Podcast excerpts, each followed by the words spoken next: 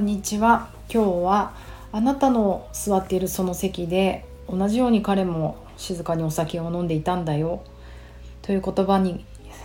すごく感動したのでそれをテーマにお話ししてみたいと思います。あらゆる動きのベーシックボディチューニングやってます。パーソナルトレーナーの内田彩です。こんにちは。突然ですが私あの長野県の松本に今います。松本城がある松本。はい。えっ、といろいろ、うん、ボディーワークのセミナーがあったりあのちょっと興味があることがあったので来てみたんですが昨日の夜ですねもういきなりなんですけどバーに行きました。私の友人のおすすめでもう古くからある昔からある老舗のあのジャズバーがあるのでお好きだったら行ってみればと言われたので行ってみました。えっ、ー、ととんかつ屋さんのね上にあってその名はエオンタさん。エオンタ。EONTA っていうお店なんですけどあのドキドキしながら階段を上がっていくとそこにはもうね異空間が広がるという感じでえーと、スピーカーものすごいスピーカーもうあのジャズとか何て言うんですかクラシックとか音響が好きな方たちってそれはそれはこだわるじゃないですかスピーカーに。きっとこだわりの品であろうスピーカーが2つドンドンってあってそこを黒い部屋と呼ばれてたんですけどお話がしたい人お友達と来ておしゃべりしたい人はそこ入っちゃダメ。スピーカーの前に座らないでってこうもうやっぱ言われてた。あの3人ぐらいで来た人は。もうね音楽を聴きに行く場所なんですねあそこは。だから一人で行く人がメインだしあのそういう意味ですごく居心地が良かったです。いる人たちもみんなあのみんなというかかなり少なかったけど一人でいる人は音楽をもうねじっと耳を傾けるってこういうことなんだなって思いました。みんな音楽を聴いていた。ただ私がちょっと心配だったのはものすごい私ジャズ初心者なんですね。聴き始めて2年。唯一知ってるジャズ奏者。知ってるっていうか日々ちゃんとなんか聴いちゃうジャズピアニストはビル・エヴァンスっていう人だけ。それ以外はちゃんともう掘り下げて聞いてないのであなんか音楽トークとか始まったらついていけるかなとかなんかバーっておっかないなと思うのは別にこうジャズバーとかじゃなくてもこうマスターの方がお話好きでベラベラずっと喋ってなきゃいけないっていうのが実はすんごい苦手なんですよ。だから東京でバーに行けないのがその理由。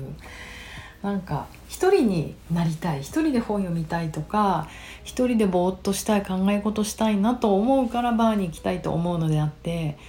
私の場合ねあのかなり閉じた人間なので 誰かとおしゃべりしたいわけではないっていつも思ってしまうんですよねだからもうこういうジャズバーって最高だなと思って東京にもこういうところがあればいいのにってこう思いました。うん、そして、えーとまあ、カウンターにねあのパパッと見てその黒い部屋に行くのはいきなりハードルが高いじゃないですか。本当に神経質でお恥ずかしいんですけど私結構耳が敏感だからあの爆音の音楽は、ね、ずっと聞き聞いてられない気がしたんですよ。で食べログとか見ていったんですけど音が爆音でかかってるとか書いてあったのでなんかちょっと黒い、うん、スピーカーの前とか行ったら私長時間入れないなと思ったからこう初めて入ってお店をヒュヒュって見て縦に長いお店だったのでまあカウンターの一番端っこそのでかいスピーカーからはちょっと離れたところに座ってみたんですよね。でもカウンターだし音楽を聴くっていうところあとはもう23席あるんですけどそこはもう23人で来た人がおしゃべりするんだろうなみたいなとこがあったから、まあ、そこは嫌だなと思ったので私なりのバウンなりすんごい踏み込まれたり人のことを踏み込んだりはしたくないけどでもなんか緩やかに同じ音楽を聴いてますよってつながってたりしたいなっていうあのバーの一番端っこの席がいいなと思ってそこに座りました。うん、でそこで常連さんカウンターに常連さんらしき男の人が一人いてもその人は、ね、きっとジャズ通なんだろうなって感じで音楽を聴きお酒も飲んでいた。で私の後に、え、ちょ結構若いまるでお化粧気のない20代とか前半ぐらいの女の子が来て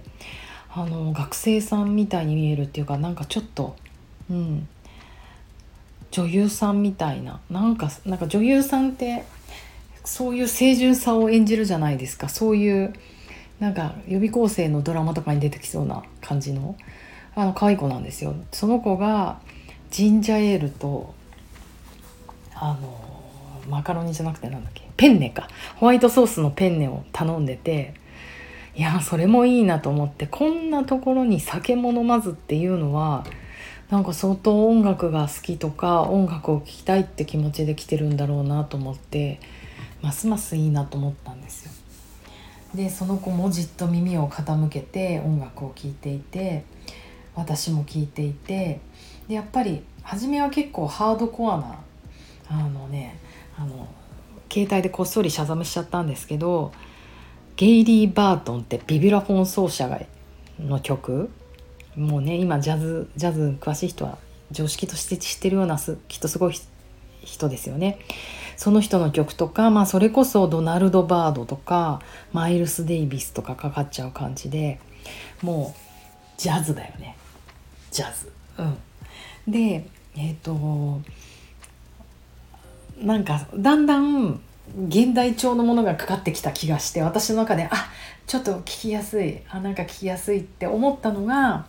えっ、ー、とねエスビョルン・スベルソントリオって人たちでピアニストのエスビョルン・スベルソンっていう人たちを囲む3人。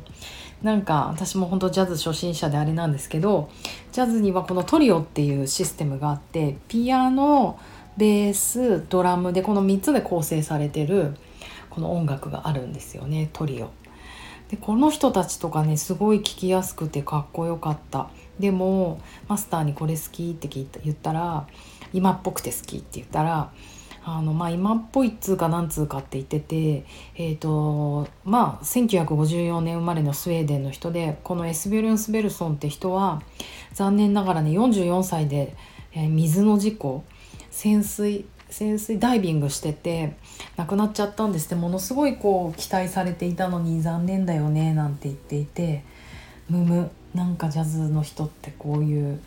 なんか短命の人が多いのはなぜだろうっていつも思っちゃうんですよね。うん、でなんかこう私が妙にトリオに 興味を持ったのでマスターがねどんどんトリオを書き始めてくれたんですよねその後 EYM トリオっていうのとか何これ？タイティングティングロールトリオとかスウェーデンの人とかパリの人とかでまああのすごく今っぽいのが聞けてよかったです。というのも私本当にそのビル・エヴァンスだけはなぜか好きでビル・エヴァンスもトリオなんですよ。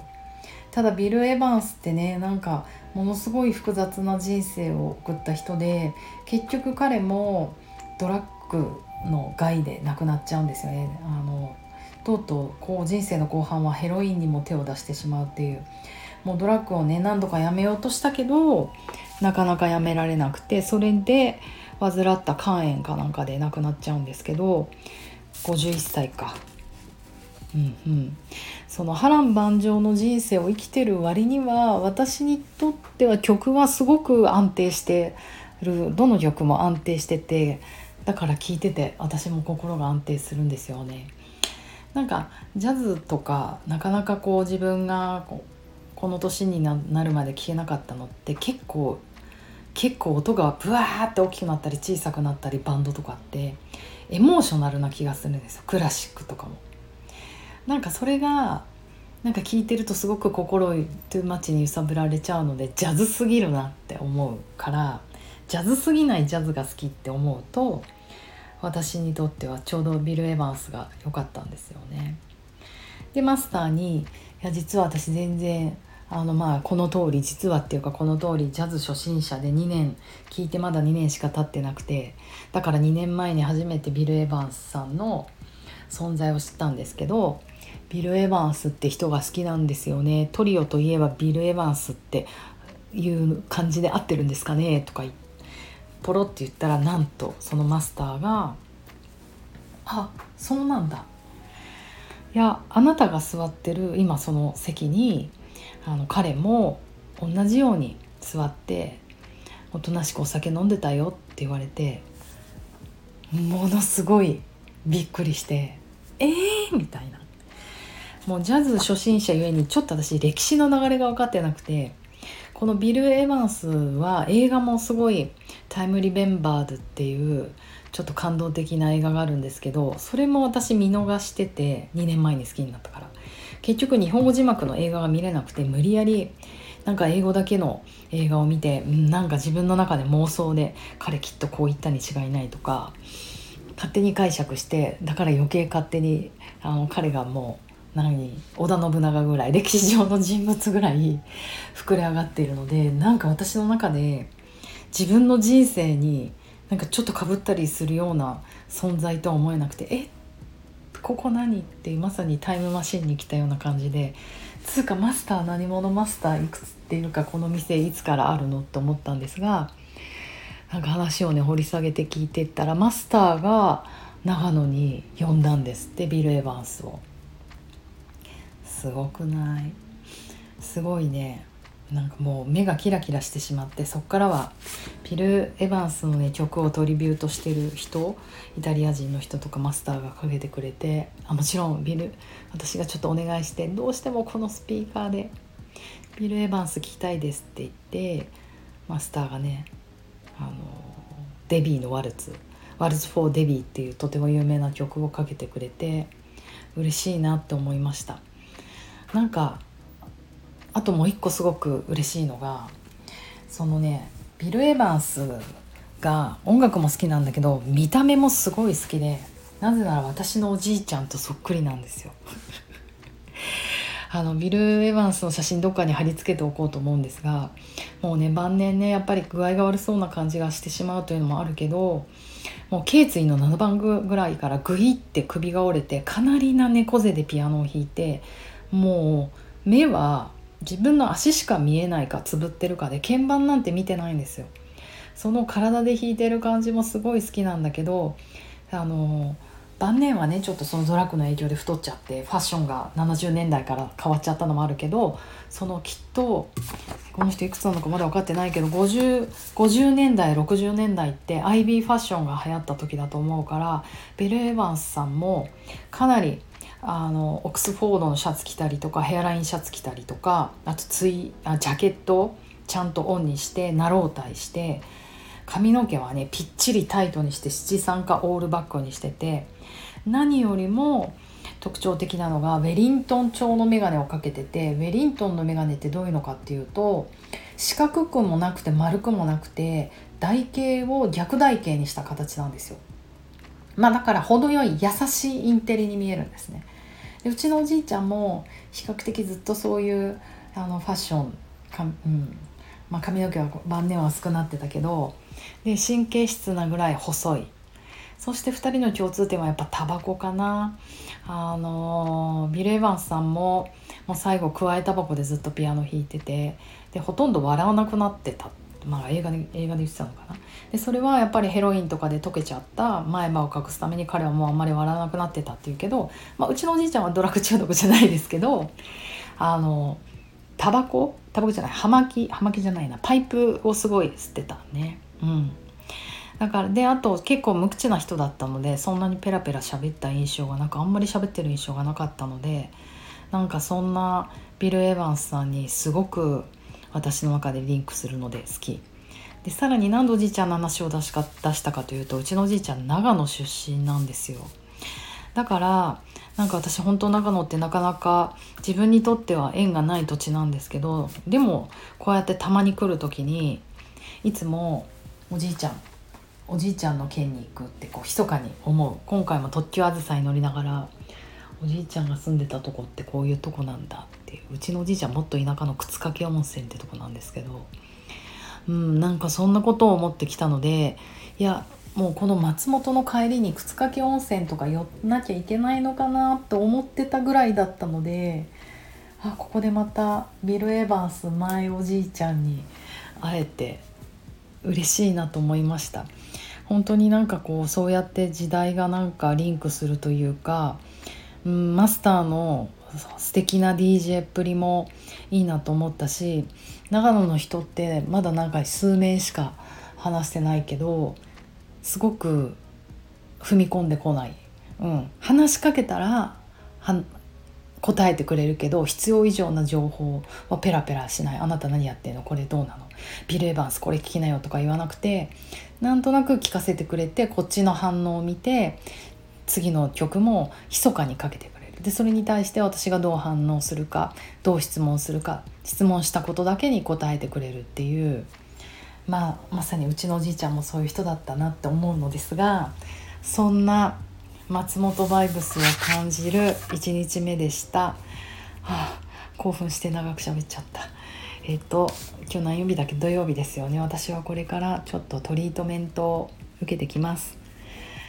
楽しみです。皆さんも良い土曜日をお過ごしください。ではでは。